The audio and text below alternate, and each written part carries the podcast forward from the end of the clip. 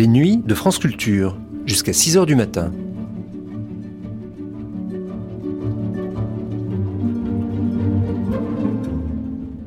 France Culture la nuit, une mémoire radiophonique. En 1987, dix ans après la disparition de Maria Callas, France Culture invitait des écrivains à nous faire partager leur vision, on pourrait dire leur version, de la diva. Yves Navarre aimait la Callas passionnément. Pour lui, elle était éternelle. La plus grande, en dépit ou à cause de ses faiblesses et de ses imperfections. Même morte, elle était, pour l'auteur du Jardin d'acclimatation, la plus vivante d'entre toutes. Selon Yves Navarre, l'ombre de la Callas planerait pour toujours sur toute autre interprétation. Maria Callas, Passion d'écrivain.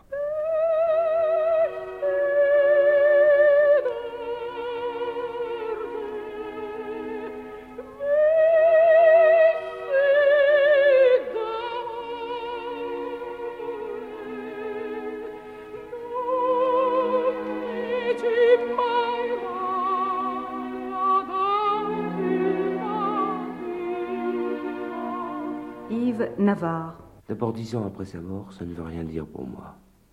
Parce qu'une voix, par exemple comme la voix de Piaf, elle est éternelle. Il y a des voix comme ça qui ont une éternité pour elle. Et Calas, il m'arrive de dire, et c'est pas drôle, et en même temps c'est drôle, et c'est pas méchant. Tiens, je vais encore écouter la morte. Mais ça veut dire que c'est la plus vivante d'entre toutes.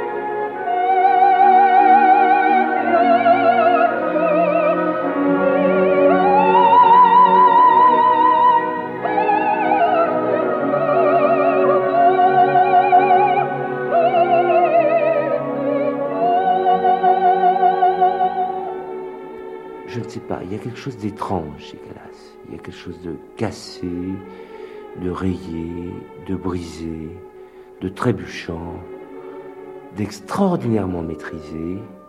Il y a quelque chose qui vient terriblement du ventre et quelque chose qui est très dramaturgique, que l'on ne retrouve pas, je dis, ça fait beaucoup de traits, mais qu'on ne retrouve pas dans les interprétations des autres chanteuses. C'est-à-dire qu'il y avait une sorte d'abandon à l'interprétation qui était une sorte de mise en abîme. Il y a un tissu de la voix, il y a une trame de la voix, et la trame de la voix de Maria Callas est extraordinairement dramatique. Extraordinairement dramatique. Et souvent, les, celles qui lui arrivent à la cheville sont ordinairement dramatiques. C'est-à-dire qu'il y a un, un abandon de Callas au personnage qu'elle incarne et brusquement une apparition de la personne derrière le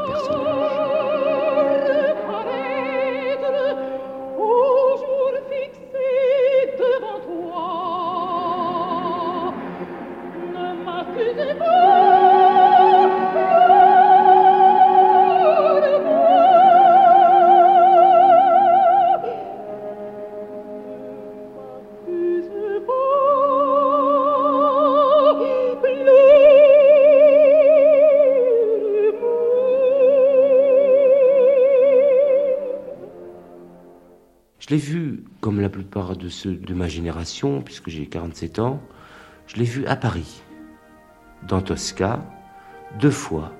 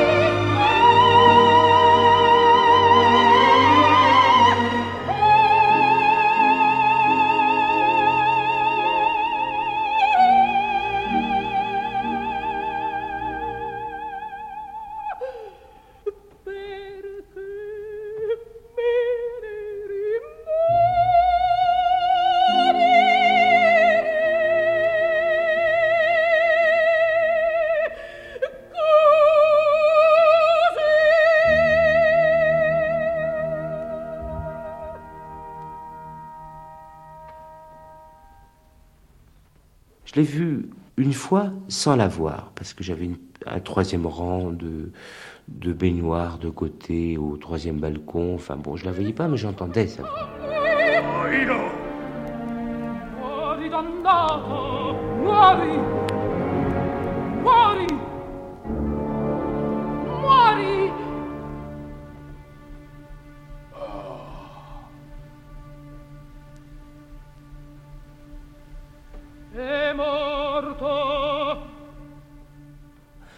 Une seconde fois, j'ai pu la voir en même temps. C'est très important de dire qu'on l'a vue, parce qu'elle jouait. Elle ne se contentait pas d'être là comme un bâton de chaise. Je dis sans méchanceté que certaines chanteuses, que j'appelle les grosso modo, elles chantent souvent comme des bâtons de chaise. C'est-à-dire qu'elles sont là, et puis elles font leur tralala sans y croire. Calas, elle y croyait intensément.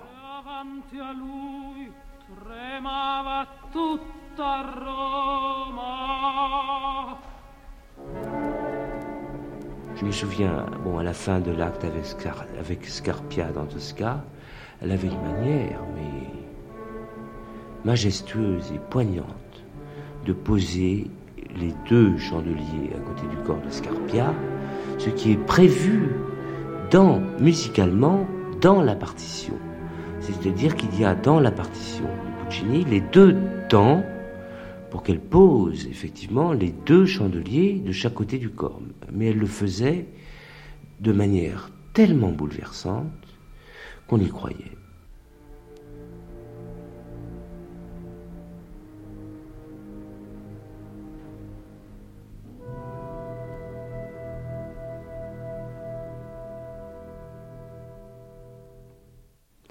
Puis j'ai vu les adieux de Calas. Alors dans les adieux de Calas, il y avait deux choses qui me, paraissaient poignantes.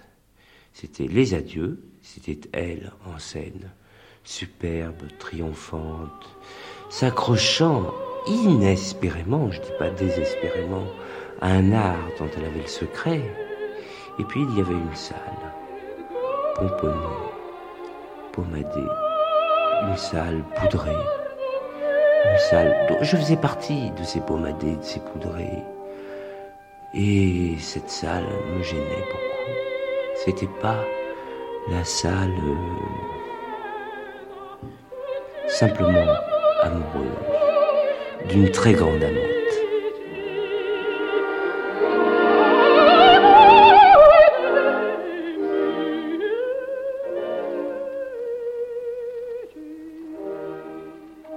Très dangereuse, Maria Callas. Elle est très dangereuse parce qu'elle est très amoureuse, parce qu'elle est très passionnelle et parce qu'elle nous a habitués à un mode d'interprétation qui, proliféré par le disque, nous empêche d'écouter d'autres interprétations avec pureté et avec naïveté. Parce qu'il y a toujours l'ombre de Calas qui passe derrière ces interprétations-là et l'ombre de la femme dans la mythologie et puis signifie la fécondité. Il y a une fécondité dans l'ombre que Calas a jetée avec toutes ses interprétations sur les autres interprétations qui est, qui est féconde.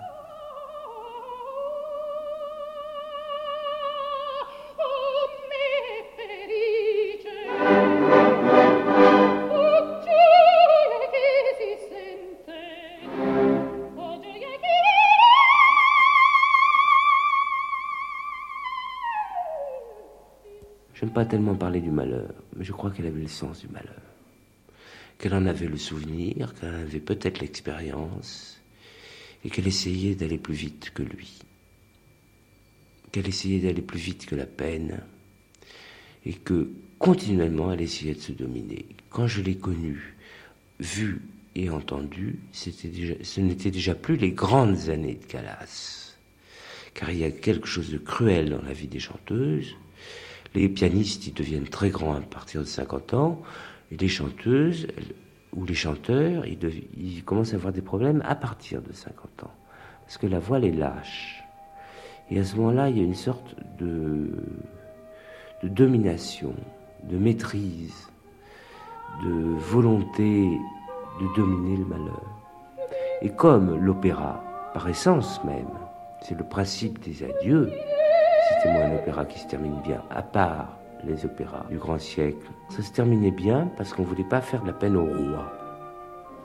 Et elle était une reine, une reine, une grande reine romantique, qui a accepté le principe des adieux du grand répertoire romantique et qui est allée jusqu'au bout de la dramaturgie.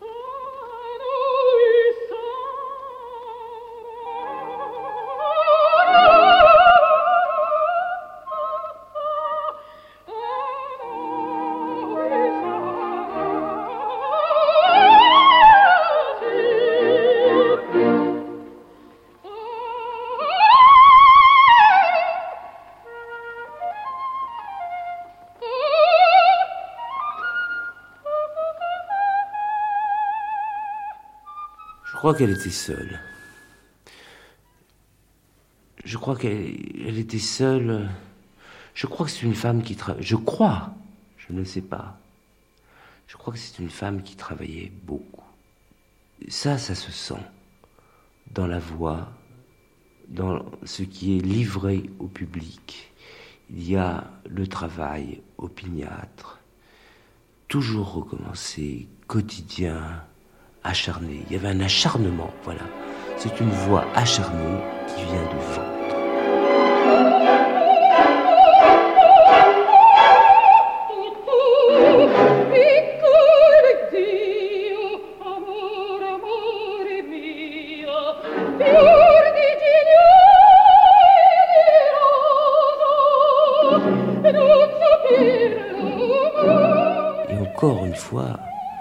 Je veux bien redire une chose.